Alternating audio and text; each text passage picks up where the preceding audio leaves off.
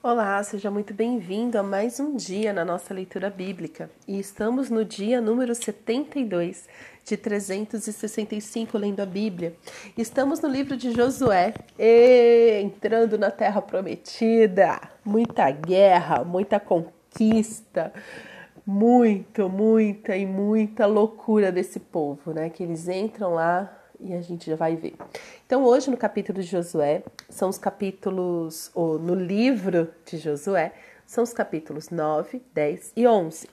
E eu quero comentar aqui, quero comentar tudo, quero comentar tudo. Então, eles chegaram lá e foram fazer. Então, vocês lembram da guerra de Ai, né? Eles perderam a primeira batalha, porque tinha gente lá desobediente no meio do povo, fez o que não deveria ter feito, e Deus falou: se vocês não eliminarem, eu não luto por vocês. Eles foram lá, eliminaram e eles ganharam a batalha de Ai.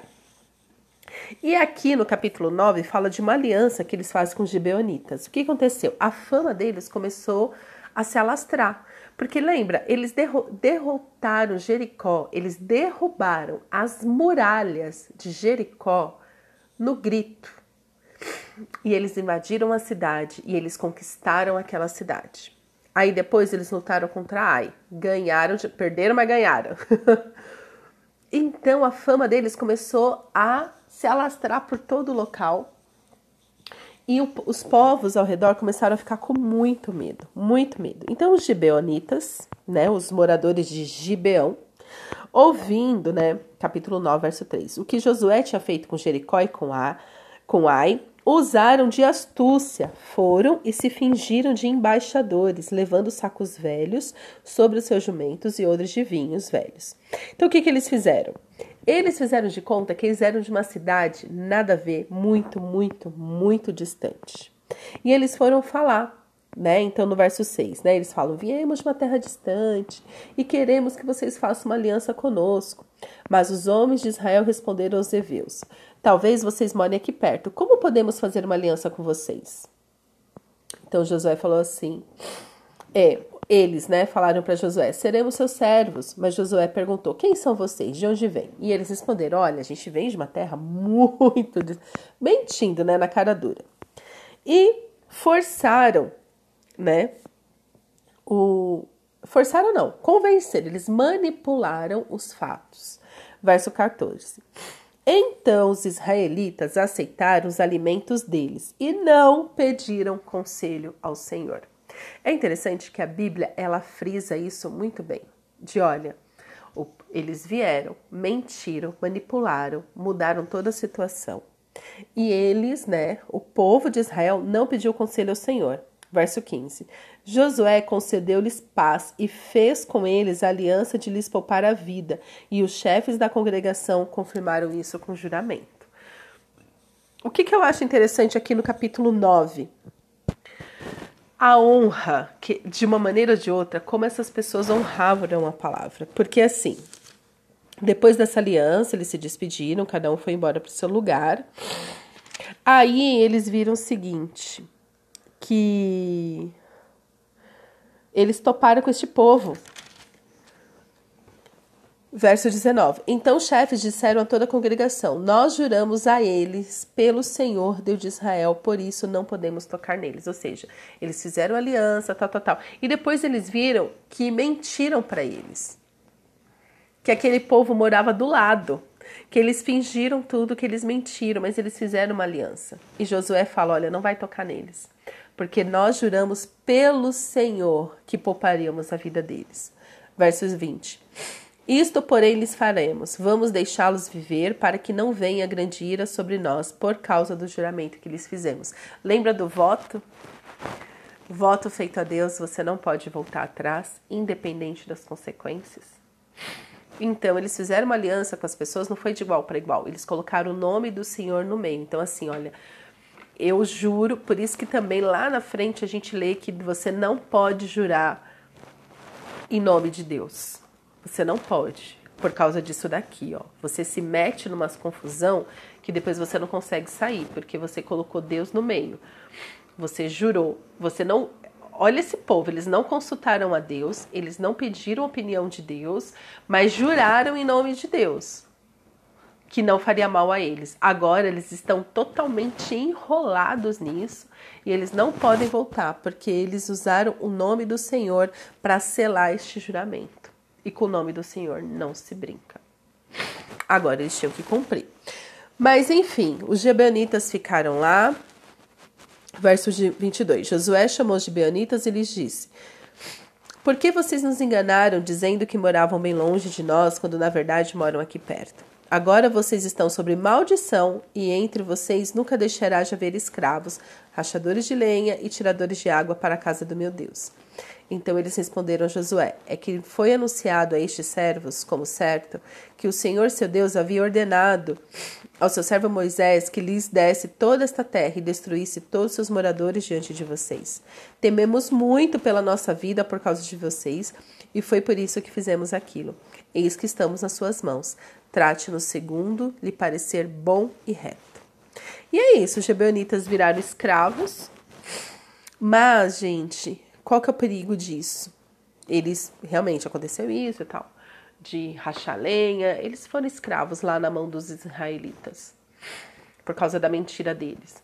Mas olha a confusão não pede autorização para o Senhor, não consulta o Senhor, jura em nome do Senhor, aí vê que é uma mentira, eles não podem voltar atrás porque não sei o quê, aí eles poupam uma vida, mas poupa a vida, mas torna eles escravo.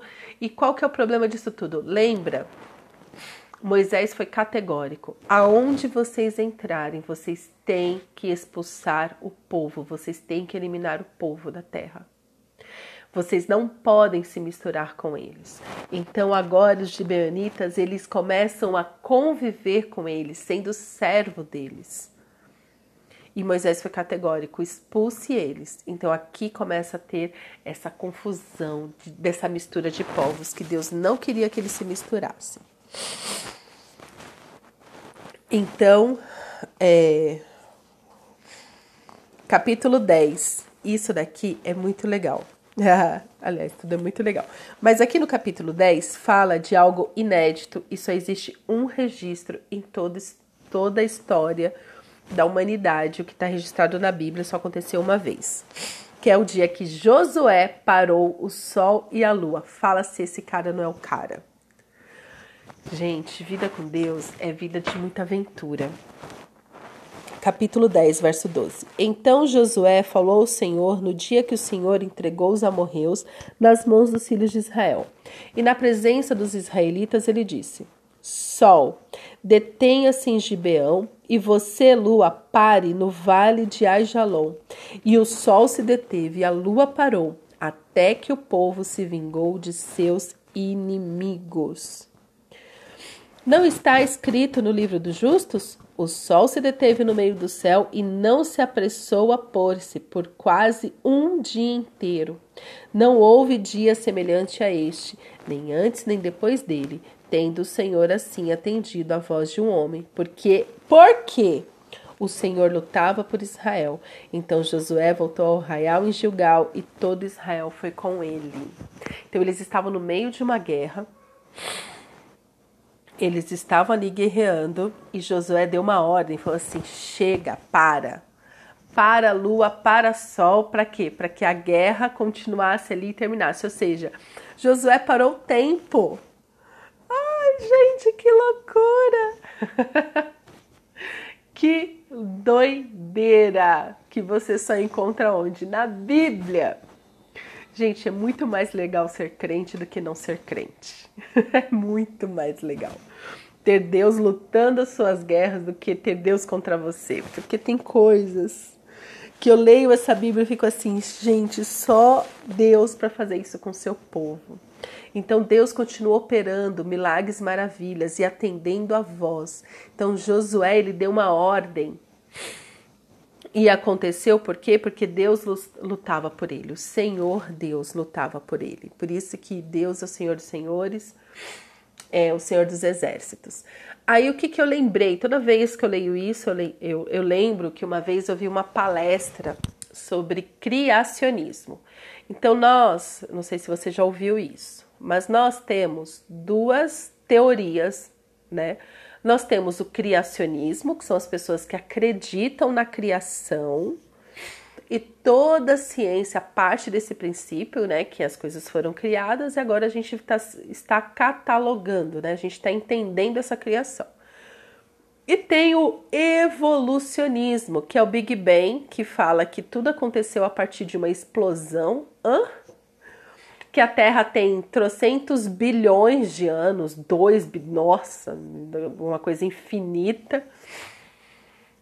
E que é assim, né? Um acidente cria moléculas. Gente, é muita loucura o evolucionismo. A pessoa tem que ter muita fé para acreditar no evolucionismo. Que é esse lance aí dos homens das cavernas e blá blá blá, que o homem veio do macaco, que é uma evolução, né?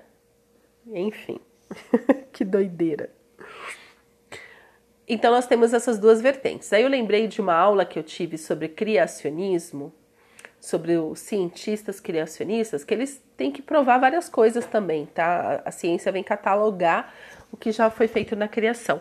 Aí eu lembrei que tinha um registro que eles estavam catalogando tempo, né? Ali, algumas coisas sobre Sol e Lua e tal, e faltava um dado que eles acharam na Bíblia. Que dado foi esse? Aí eu fui pesquisar aqui no Google e foi justamente o primeiro a primeira eclipse. É, a primeira eclipse.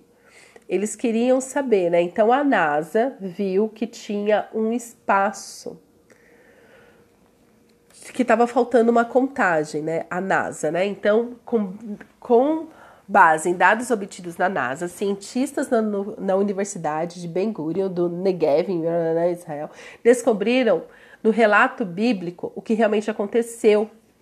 Né? No dia, aí tem essa aqui de Josué que eu acabei de ler. Então, a equipe de cientistas afirmou que o acontecimento se trata de um eclipse e ele é corrente em 30 de outubro de 1207 a.C no meio da tarde, às 16h28. Com base nesses dados, eles descobriram que apenas um eclipse aconteceu entre os anos de 1500 e 1000 antes de Cristo.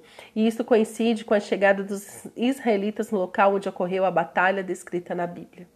Então a NASA fala assim: calma, tá faltando alguma coisa aqui para a gente entender isso.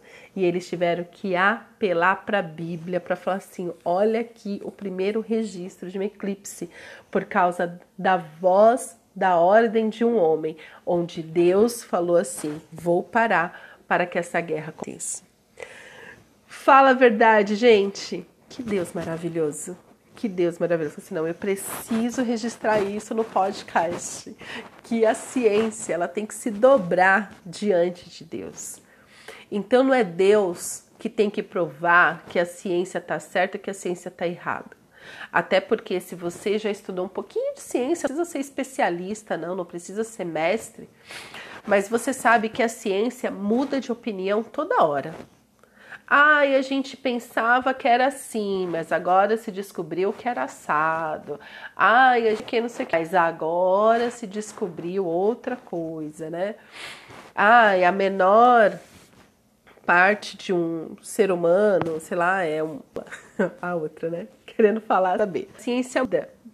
Por quê? Porque as pessoas estão sendo feitas, eu falo assim, nossa, a gente pegou um caminho errado, vamos tentar agora outro caminho, porque não é bem por aqui, não é bem por ali. Então a ciência tem muita tentativa e erro. Agora a palavra de Deus, essa não muda. Por isso que a palavra do Senhor diz: o mundo passará, mas a minha palavra permanecerá. Então eles tiveram que recorrer à Bíblia. Descobrimos o que aconteceu. Aconteceu uma guerra, onde o Senhor e Josué deu uma ordem, e ali se parou o sol, se parou a lua, e a guerra aconteceu e lógico, Israel ganhou. E este é o nosso Deus, que deixa registrado na Bíblia. E hoje a ciência, gente, ela confirma. Então, assim, não é Deus que tem que provar que a ciência está certa ou está errada, mas é a ciência que tem aí que se diz desdobrar para entender essa criação perfeita de Deus. Existe um equilíbrio perfeito na natureza. Existe um equilíbrio perfeito de biologi é, biologicamente falando.